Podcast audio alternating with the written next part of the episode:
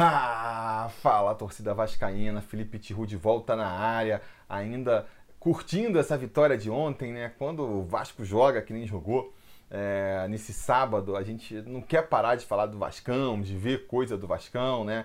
E é por isso que eu voltei aqui é, numa edição extraordinária do, do Ibovasco, né? uma espécie de, de Ibovasco Pocket.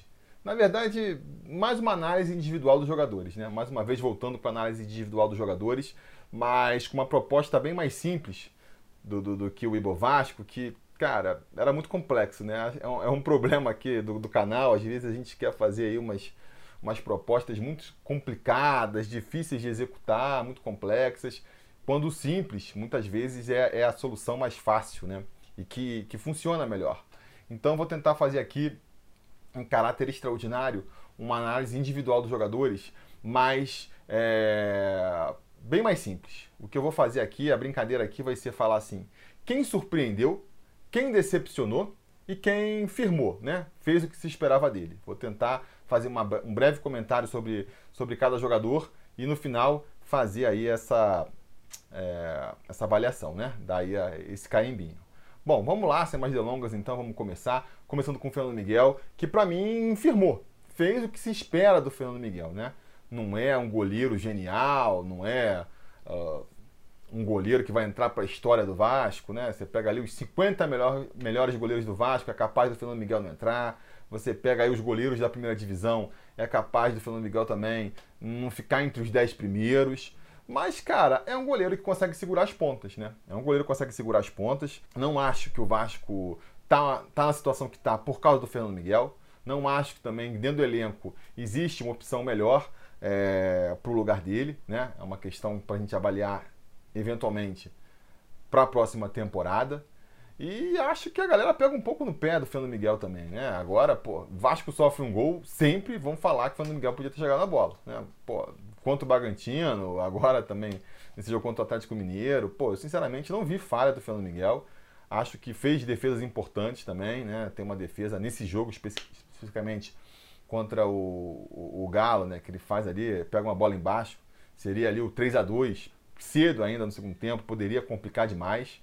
Então, cara, acho que é um jogador ali que não atrapalha esse time do Vasco.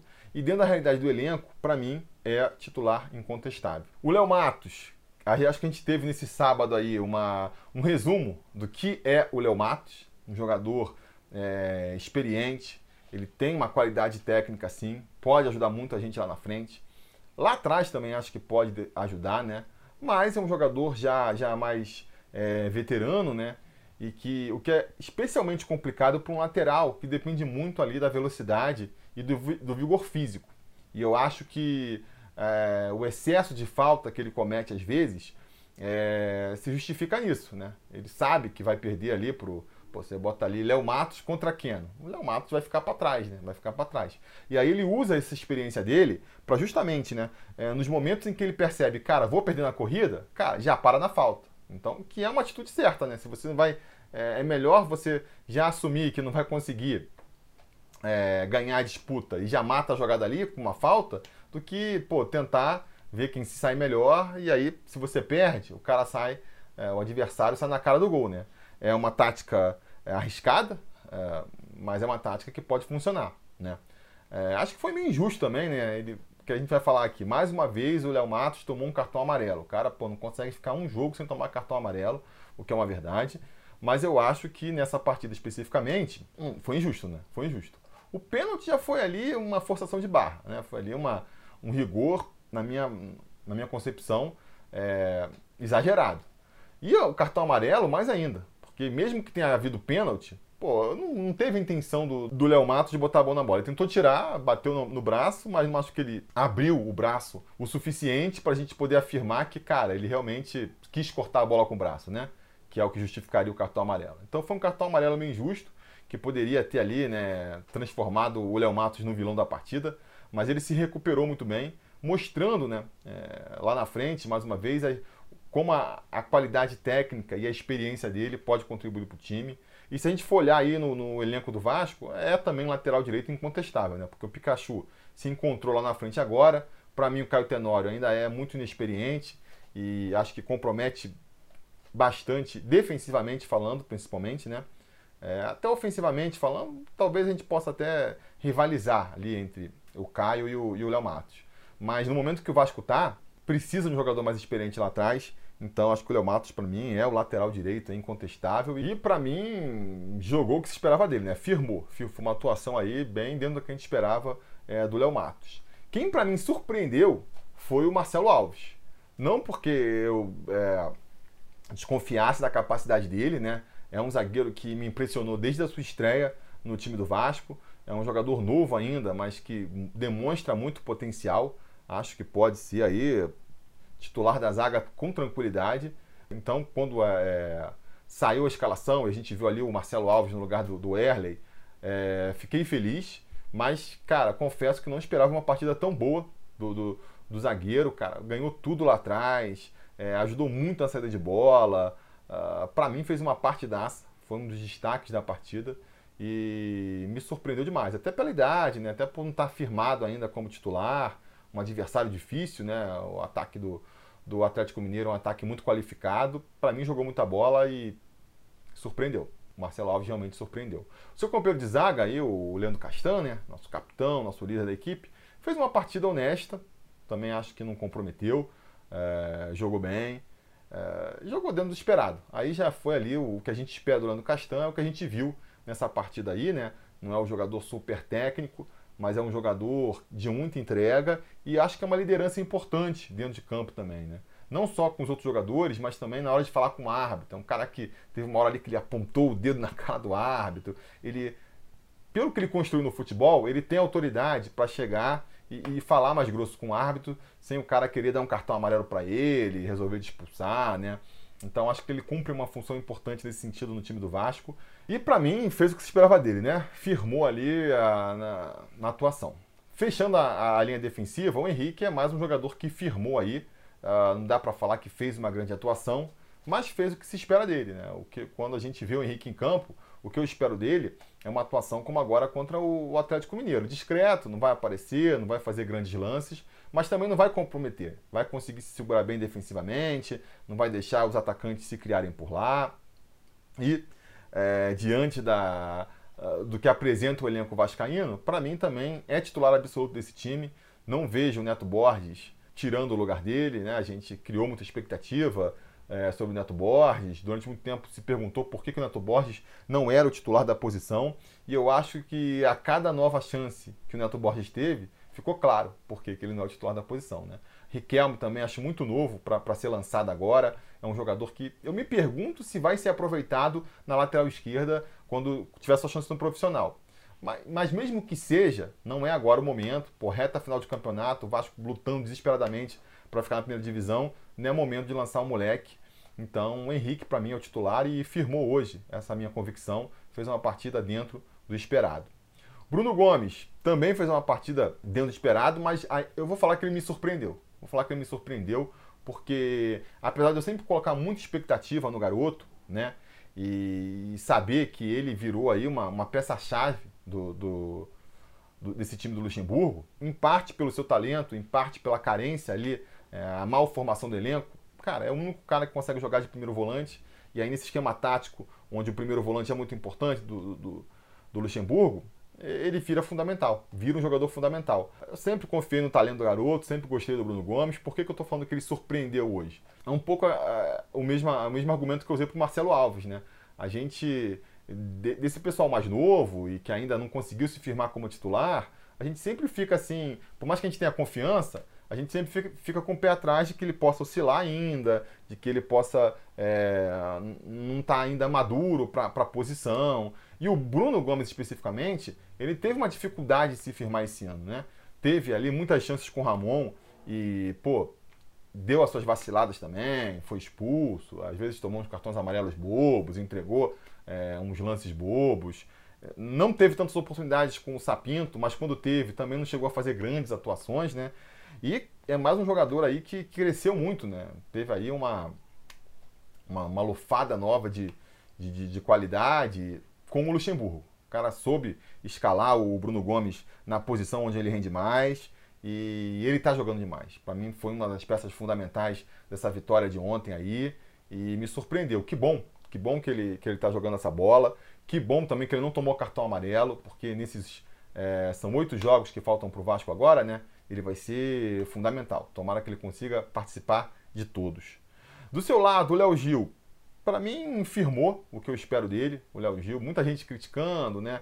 E ele realmente irrita às vezes. Até porque é um cara que a bola passa muito por ele, e aí toda hora que ele erra um passe, uma, toda hora que ele chega atrasado num lance, você acaba se irritando, né?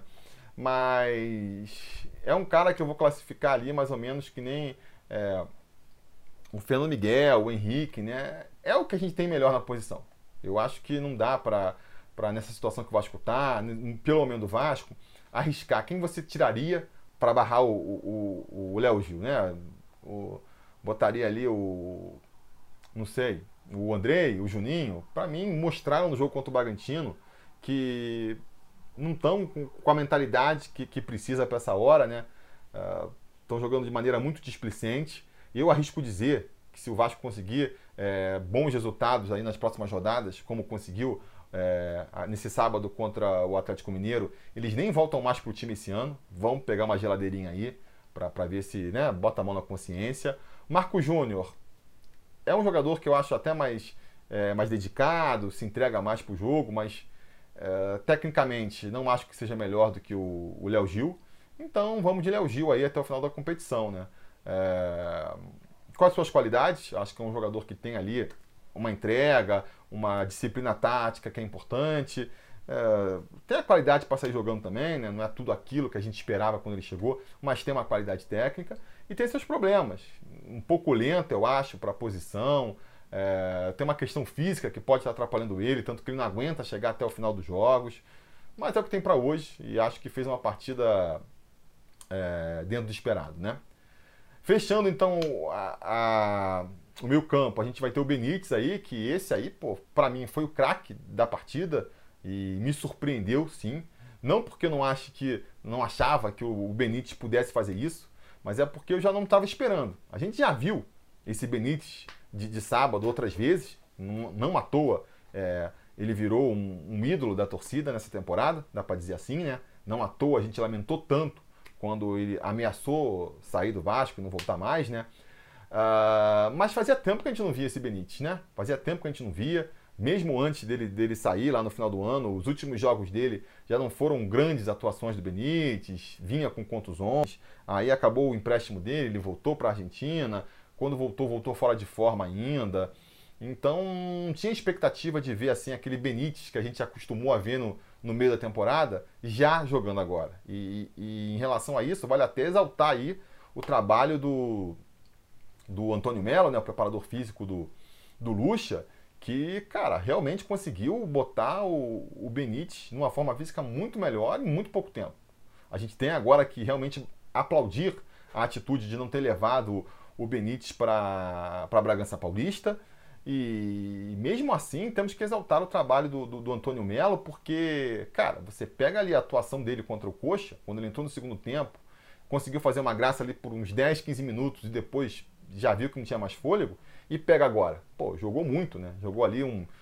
Uma, foi uns 60 minutos que ele conseguiu ter gás, mas nem 60 minutos jogou demais, jogou correndo ali é, pelo campo inteiro. Pô, nem vi o mapa de calor, mas deve ter passado pelo campo inteiro, porque ele estava na direita, estava no meio, estava na esquerda. O próprio gol do, do Cano, né? o pessoal está resgatando aí o lance desde o início. O Benítez está lá no começo, pela direita, ajudando a tocar a bola, depois aparece na esquerda, no meio, até fazer um lançamento para o Cano. Jogou demais e, para mim, surpreendeu por conta disso. Né? Não esperava ele é, em tão alto nível, em tão pouco tempo. Ainda bem, ainda bem que voltou. Tomara que fique, né? Outro cara que vai ser fundamental aí para a gente conseguir é, a tão desejada é, permanência na primeira divisão e de preferência antes da, da, da, da rodada final, né? Passa muito pelo Benítez. Pikachu, outro cara que me surpreendeu, fez uma partida muito boa e é, acho que muito em função do esquema tático do Luxemburgo, né? Não à toa, acho que não é coincidência que o, que o Pikachu é, voltou a, a, a, brilhar com o Luxemburgo. O Luxemburgo sabe como tirar o melhor é, do jogador e isso passa também pelo Benítez no meio campo. Quando o Benítez acabou é, renovando seu empréstimo com o Vasco, e aí criou-se aquela discussão de, cara, onde que o Benítez pode entrar, onde que o Benítez, é, quem que o Benítez pode substituir. Eu até falei que ele poderia entrar na vaga do Pikachu, né? E eu percebo como eu estava errado, pelo menos depois desse jogo aí contra o Atlético Mineiro, né?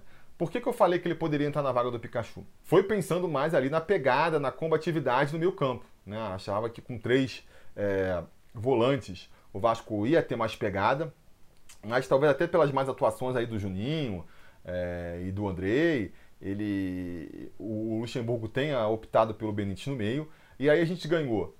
A gente não perdeu na marcação, porque eu acho que o Benítez não comprometeu defensivamente, e o, o jogo contra o Atlético Mineiro foi uma boa prova de fogo para isso, né? Porque o ataque e o meio campo do Atlético Mineiro é muito qualificado e o Vasco, mal ou bem, mesmo tendo levado dois gols ali, mas pro final da partida, conseguiu segurar a bronca. Os caras ficaram com 75% do tempo com a bola, rodando a bola no meio e não, não tiveram muitas chances lá na frente, não. Pro tempo que eles tiveram de bola, criaram até pouco. Então o Benítez mostrou que pode dar na marcação, sim.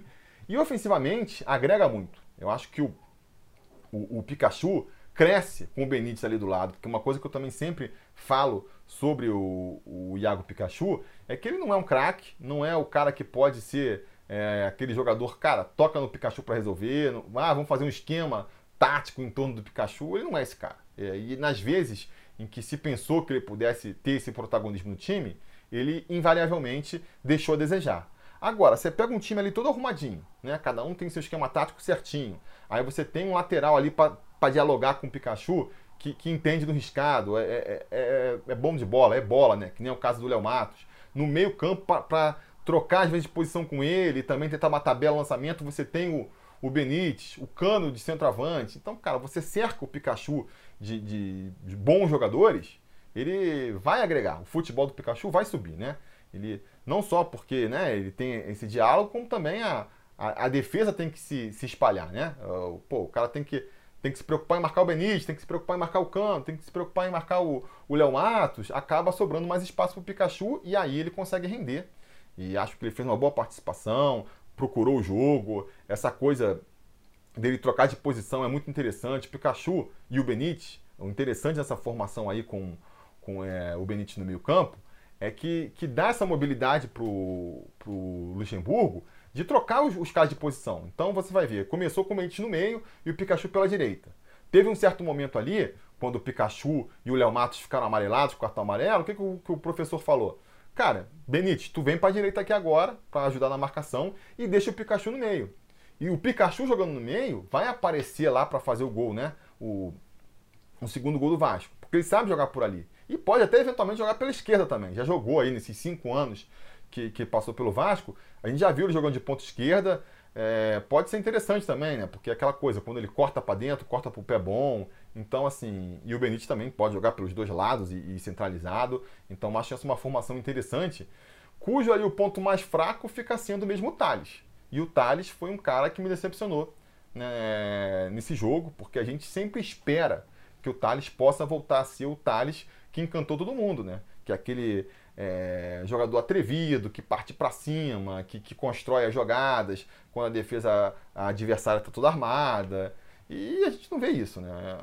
Muita gente exaltou aí a, o, o, comprometimento tático do, do, do Thales, voltando para marcar e marcando com intensidade. E foi bom mesmo ver isso aí no garoto, mas ele não está ali é, prioritariamente para marcar, ele está para criar, né? E na hora de pegar a bola e tentar, cara, continua sendo aquele Thales que, pô, não consegue acertar as jogadas. É, é acho que, que tá pensando mal, prende demais a bola quando é para tocar, na hora de tocar, toca errado. É cansativo, cara, é cansativo. Acho que ah, o Thales, para mim, tem um potencial muito grande. A gente fica sempre torcendo para ele voltar a mostrar esse potencial, né? Mas acho que essa temporada a gente não vai conseguir mais ver aquele Thales, não. Não sei. É, descansando a cabeça, depois reformulando o elenco, um esquema tático que, sei lá, favoreça mais ele. Se bem que esse esquema tático atual já favorece, né? Mas, enfim, é, o Thales esse, nessa temporada aí, né? Tá só decepção. Tá só decepção. Fechando os titulares, o Cano é um cara que, cara, eu nem posso falar que eu, que, que eu me surpreendi com o Cano Foi uma belíssima atuação do Cano. Foi uma recuperação do Cano que vinha aí a seis jogos sem marcar e de repente ele faz dois gols e toca a bola. Mas eu vou firmar aqui é, a atuação do Cano porque é isso que eu espero do Cano. Sempre que vai começar o jogo, sempre que tem uma partida contra o Palmeiras, os próximos jogos aí, a minha posição sempre vai ser a mesma. Cara, tomara que o Vasco consiga jogar um futebol que faça a bola chegar no Cano.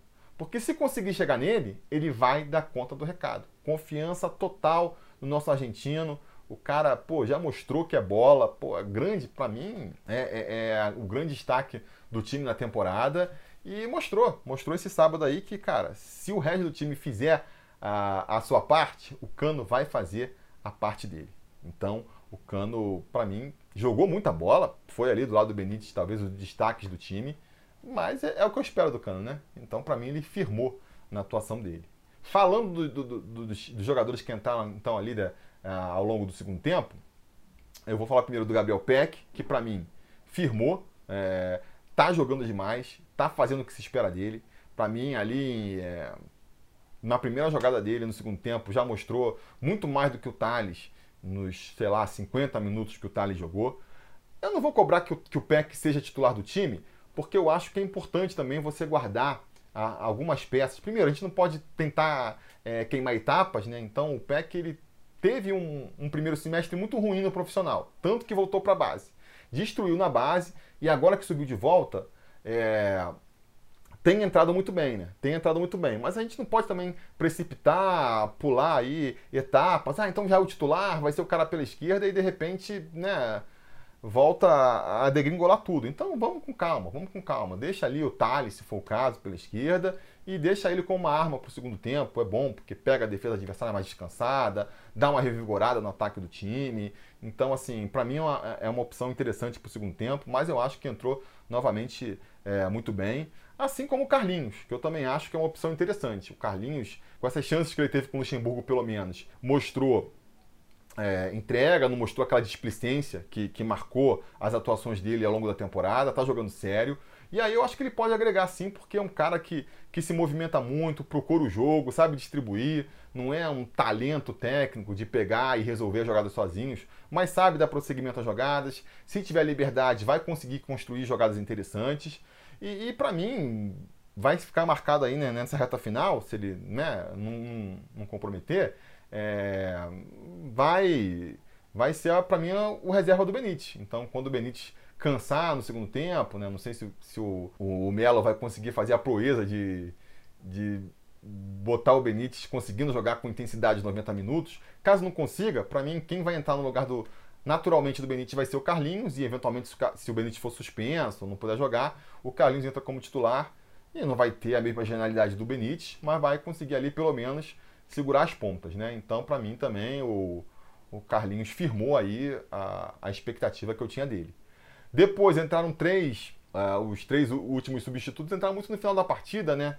A galera pegou muito no pé do Erley por causa do segundo gol e tudo mais, mas eu acho que, cara, ele entrou ali para tentar fechar a defesa no momento. É até difícil analisar os três jogadores, né? O Erley e o Caio Lopes e o Caio Monteiro, porque eles entraram primeiro muito no final da partida e no momento em que o Vasco já estava também ali cedendo muito espaço, o, o Galo estava amassando mesmo a gente, né? E aí ficou difícil, ficou ali um, um ataque contra a defesa. Mas vou falar dos três, acho que nenhum dos três comprometeu. É...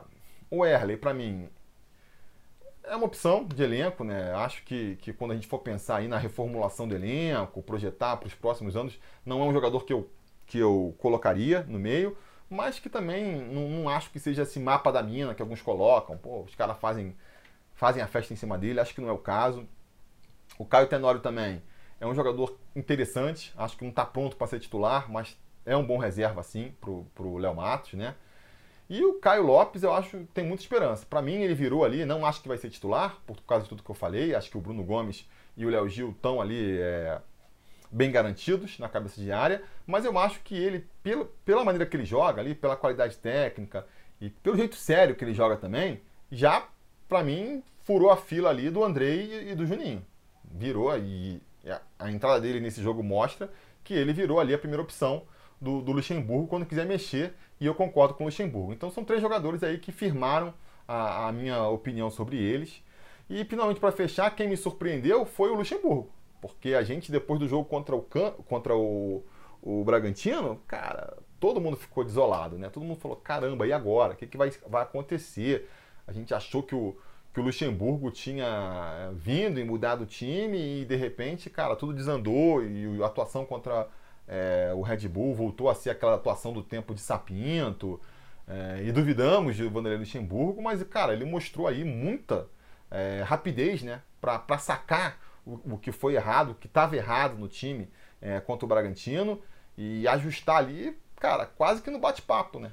Foi ali a substituição dos jogadores, que eu já comentei no pré-jogo e já cansei, né?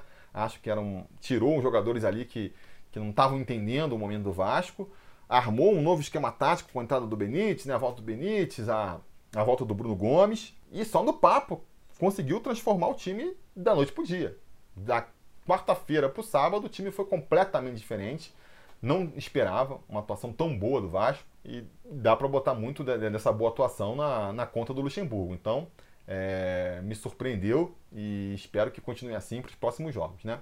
Enfim, com isso a gente encerra então essa análise individual dos jogadores. Digam nos comentários o que vocês acharam aí dessa, desse novo formato. Será que vale a pena voltar para os próximos jogos?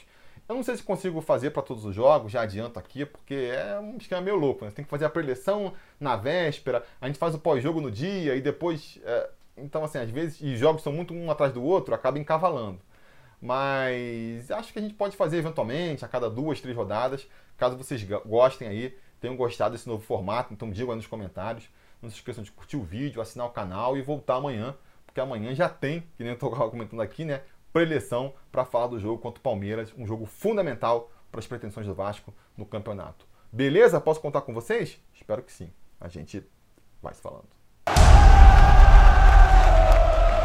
A realização desse vídeo só foi possível graças ao apoio inestimável dos conselheiros do Sobre Vasco.